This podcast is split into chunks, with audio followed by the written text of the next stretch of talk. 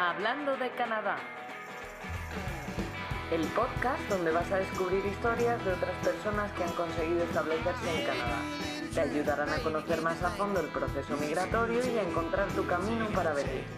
Yo soy Silvia y hoy tenemos con nosotros a Gabriel, originario de Panamá pero criado en Madrid, España. Nos contará su experiencia con la Working Holiday Visa en Canadá. En concreto, él estuvo durante un año en Montreal. Además, Gabriel ya había estado en Australia con este tipo de visado, así que era una comparativa muy interesante. Hola Gabri, ¿qué tal? ¿Cómo estás? Hola Silvia, muy bien. ¿Tú qué tal? Bien, bien, gracias. Muchas gracias por participar, por estar hoy en Hablando de Canadá y compartir tu experiencia, Gabri. De nada, de nada. Un placer. Para empezar, me gustaría que te presentaras como una introducción de, de, ti mismo, quién eres y de dónde vienes. Bueno, pues yo soy Gabriel, soy de España. Bueno, nací en Panamá, pero he vivido desde que tengo nueve meses en España, así que toda la vida. Tengo 32 años. Uh-huh. Fui a Canadá un año a vivir con la Working Holiday. Nada, bueno, nosotros nos conocimos en Canadá hace un par de años.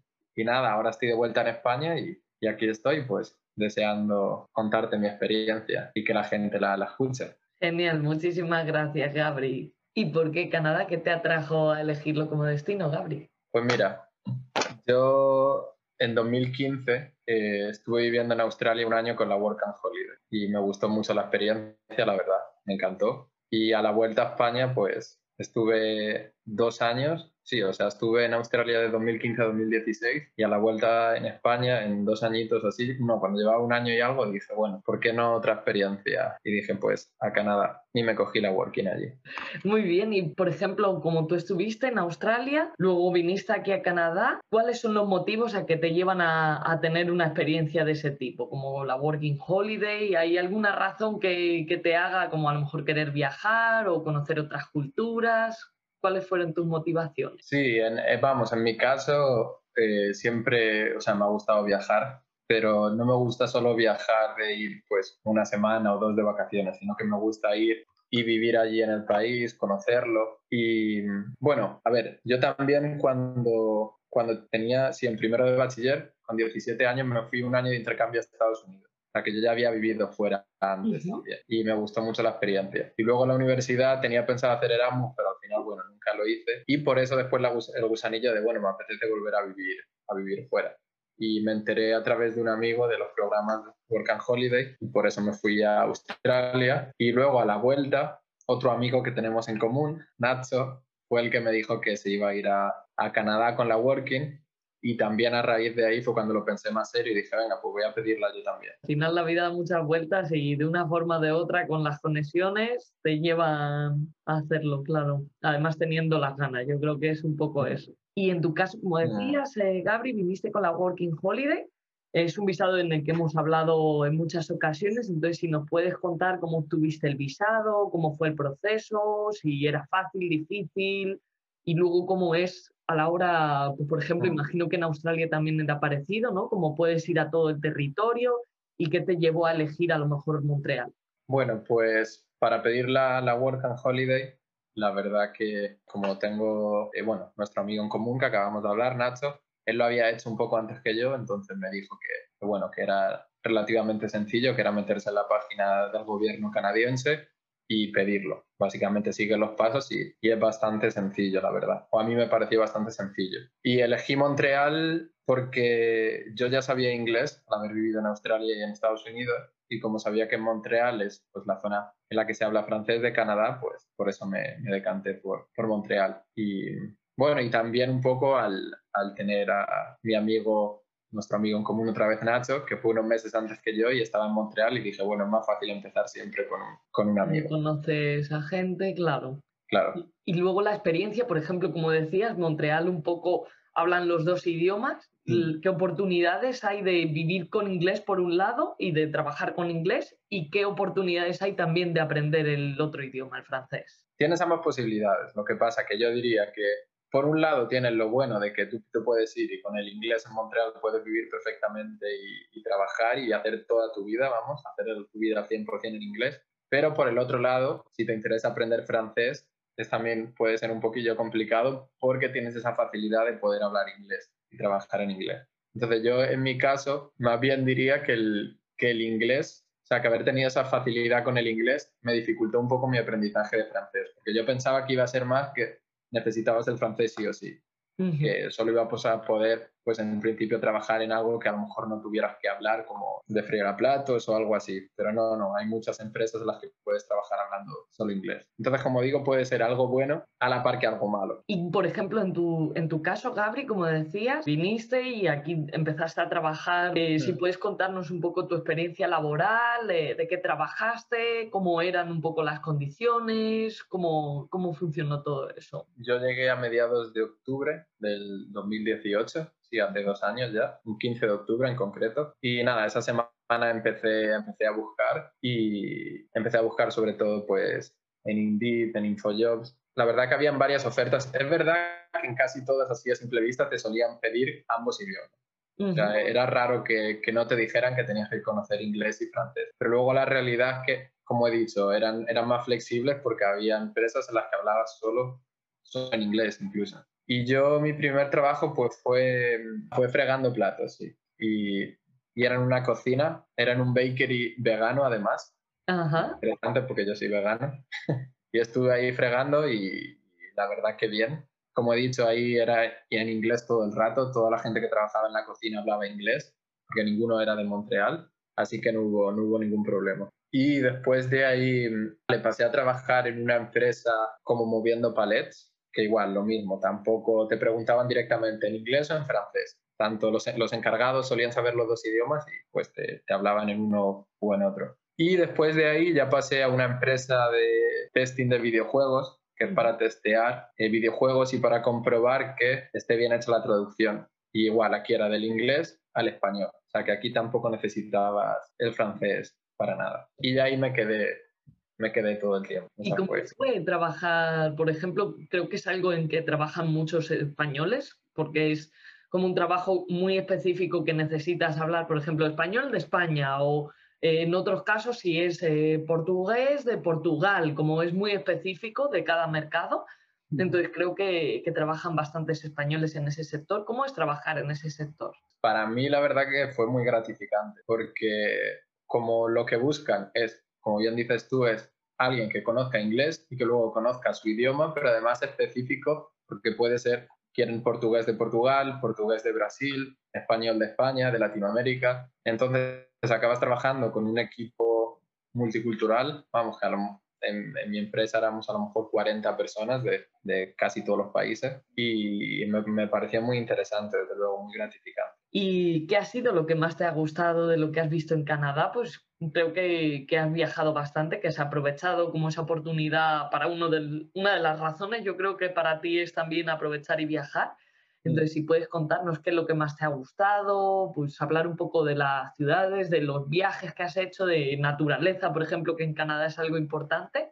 Yo, bueno, en general voy a hablar de lo que me ha gustado así en Canadá, pero hay, o sea, hay una cosa que, que a mí me gusta mucho de, de la cultura canadiense, que por ejemplo el aprovechar el estar en la calle, el ir a los parques, el, me gusta mucho cuando llega la primavera, como todo el mundo empieza a salir mucho, a como hacer mucha vida de, de sí, eso, del aire libre, de los parques, de jugar, porque en España sí se sale mucho a la calle, pero no es tanto para, es más para pues tomar algo, no es tanto para eso, para ir al parque y jugar al frisbee o jugar a... Las actividades son distintas, yo creo, ¿no? Claro, las actividades cambian un poquito, o sea, no es que no se pueda hacer en España, pero en mi experiencia, por lo que vi en Canadá, en Australia también era muy parecido, es que la gente le gusta mucho las actividades al aire libre, las actividades de deporte sanas y a mí me gusta, me gusta mucho ese, estilo de vida, vamos. Entonces, eso me gustó mucho de, mucho de Canadá, que yo ya más o menos me imaginaba que era así y, y más o menos estaba en lo cierto. Y luego, tema de viajes, desde luego que bueno, que Canadá, al que le gusta la naturaleza, que en mi caso es una maravilla desde luego es una maravilla porque es un país enorme con una población muy pequeña, entonces la densidad de población es tan pequeña que te vas prácticamente a cualquier sitio y ves animales, que es aquí en Europa pues no es tan, fácil. Te vas al, al oeste, por ejemplo, a, a las montañas rocosas y pues ves ciervos, ves muchísimos animales que, que, aunque en España también los hay, pero es bastante difícil de, de verlos. De verlos, desde luego. Entonces, sí, la, la naturaleza que hay en Canadá y, y, otra vez por ahí relacionado a la gente hacer camping, también yo creo que hay mucha más cultura de hacer camping que aquí en Europa. O sea, claro que se hace en Europa, no es que no se haga, pero yo creo que no es tan común que todo el mundo lo haga. otra vez lo mismo, como que le gusta mucho disfrutar de la naturaleza y, y eso para mí es, es bastante importante, desde luego. Creo que eso te da bastante felicidad. Como eso, o sea, se acaba la temporada y ya están pensando en la siguiente de hacer cosas, pero a la vez en otras temporadas hacen otras cosas. Entonces también, pues en invierno aprovechan esas cosas, en verano aprovechan lo que les da el verano, pero es todo relacionado con estar fuera y con hacer actividades fuera. Sí, cierto es, porque bueno, he hablado de la primavera y el verano, pero en invierno igual, los, las actividades de, de, invierno, como por ejemplo el patinar, el esquiar. Y por curiosidad, Gabri, volviendo un poco al tema de, del trabajo y de, de cuando tú llegaste, por ejemplo, se te dio muy bien, trabajaste enseguida, ¿es posible trabajar con, con, los salarios más o menos y poder vivir y hacer cosas, hacer actividades, viajar? ¿Te permite? Sí, o sea, sí te lo... Mm, a ver, depende del trabajo que tengas también, depende del trabajo, pero yo diría que, que sí, que, que, sí te da por lo menos, lo más probable es que tengas que compartir con compañeros, no que vivas solo, pero que compartiendo sí te dé para, para, desde luego, para ganarte la vida y para ahorrar un poquito para viajar. Y me gustaría que hicieras una comparativa, como tú habías estado también en Australia, con el mismo tipo de visado, pues imagino al final como conseguir trabajo, más o menos, pues hay trabajo también, que compararas, que hicieras una comparativa un poco de los pros y contras, tanto de, de, Canadá como de Australia en cuanto al trabajo, los salarios, viajar, la calidad de vida, el tiempo, por ejemplo, como un poco saber un poco cuáles son los pros de cada una y los contras. Bueno, en cuanto una clara, pero claro, eso depende de la persona. En cuanto al tiempo, pues el tiempo en Australia, obviamente, es un tiempo mucho más templado, no, no hay esas temperaturas frías que hay en Canadá, pero para mí no, no era un problema porque, como yo he dicho, yo disfruté mucho de, del invierno por los deportes de, de, invierno. Así que en mi caso no, no, no, es un problema, pero sé que hay gente que, que le echa un poco para atrás el, el frío, que no le convence. Uh -huh. Pero vamos, que yo animo a todo el mundo que, aunque no le guste el frío, porque a mí no es que me guste el frío de por sí, claro que no, pero las actividades que podía hacer con el frío sí me gustaban mucho. Claro.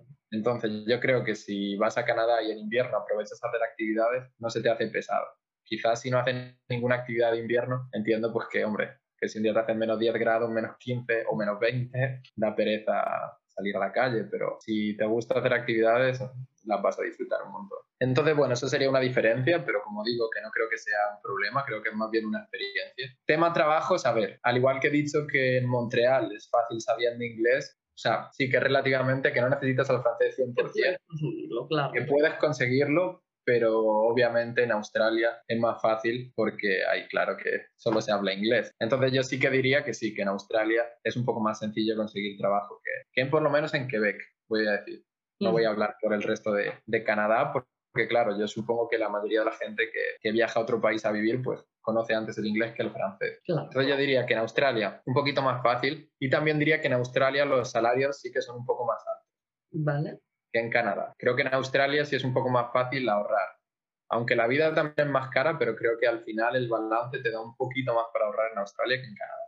¿Y qué otras diferencias encontraría? Yo, bueno, semejanzas, como he dicho antes también, en los dos países a la gente le gusta mucho aprovechar la naturaleza y el aire libre. También la gente, otra semejanza, es bastante amable en los dos países, empática, que eso a mí personalmente me, me gusta mucho. Hay gente que a lo mejor lo ve un poco como exagerado, como porque todo el mundo te da las gracias o hola, ¿qué tal? Pero a mí, a mí me encanta, desde luego. Hace mucha diferencia, sí, a mí me gusta. A mí no me gusta el estilo más europeo de entrar a un autobús y casi no decir ni hola al autobusero. Ya, que pues esto igual. ¿eh? Ya, como si no existieran el resto de las otras personas. Exacto, exacto. Yo diría que Australia y Canadá ahí son bastante parecidos. Realmente yo creo que tienen bastantes similitudes y a mí me, me gustaron mucho los dos países. El tema multicultural también será bastante similar, ¿no? Como también, muy parecido. Yo diría que incluso un poquito más en Australia. O sea, Sydney, a comparación de Montreal, por ejemplo, yo diría que Sydney todavía es más multicultural como los dos son países bastante grandes, ¿qué, ¿qué, posibilidades hay como de visitar distintos sitios? Yo creo que, que, los dos, a ver, los dos son muy grandes, entonces también tienes que, que centrarte un poquito a qué zonas quieres ir, tienes que elegir porque recorrer pues, ambos países es bastante complejo.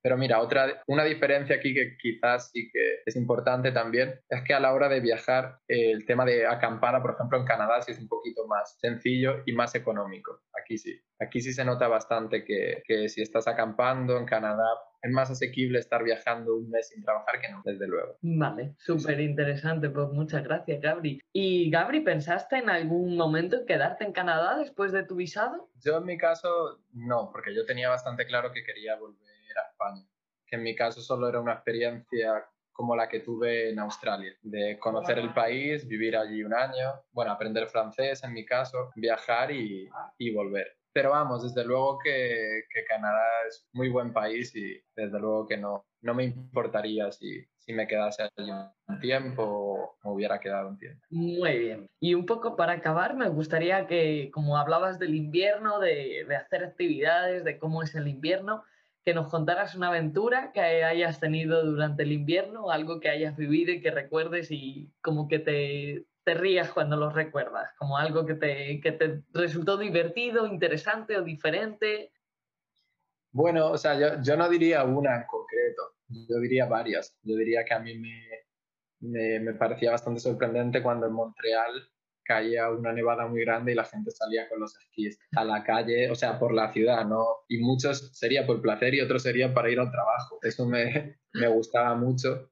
También, ¿qué más diría? Bueno, pero esto ya más específico de, de Montreal, claro. Me gustaba mucho también toda la parte subterránea que tiene, de cómo todo el mundo en, el, en invierno, pues, conecta la ciudad por, por el subterráneo. Eso me parece bastante interesante también. Y, eso, sí, básicamente todas las anécdotas se relacionan con, con, fuertes nevadas y con un frío.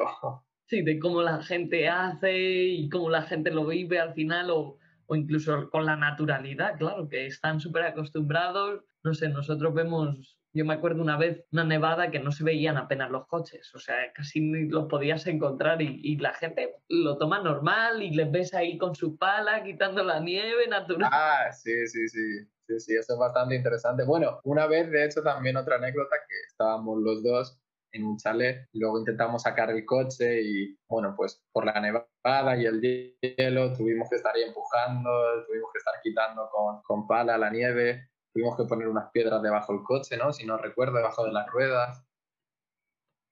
Así que sí, la verdad que, que las anécdotas sobre todo se relacionan bastante con, con, la nieve. Y luego, por otro lado, lo que decías del chalet, que además yo creo que es algo como muy típico de, de aquí, que les gusta como un, en el invierno alquilar un chalet con los amigos y pasar ahí tiempo, pues a lo mejor tiene jacuzzi, tiene de todo y como hacer actividades de invierno. Eh, sí, sí, sí, sí, desde luego que la, la, el chalet, sí, que es, bueno, como en España sería el equivalente a ir a una casa rural, Claro. También es algo muy típico allí, que bueno, al igual que en España también es normal que tú digas me voy de casa rural, pero pueden pasar varios años que no lo hagas. Y allí, en, vamos a decir, en otra vez especificar Montreal, por si en el resto de sitios no es igual, yo creo que no pasa ningún año sin que te vayas a, a un chalet o, o, casa rural a disfrutar pues de la nieve y de, y de la compañía y de, de amigos. No, totalmente.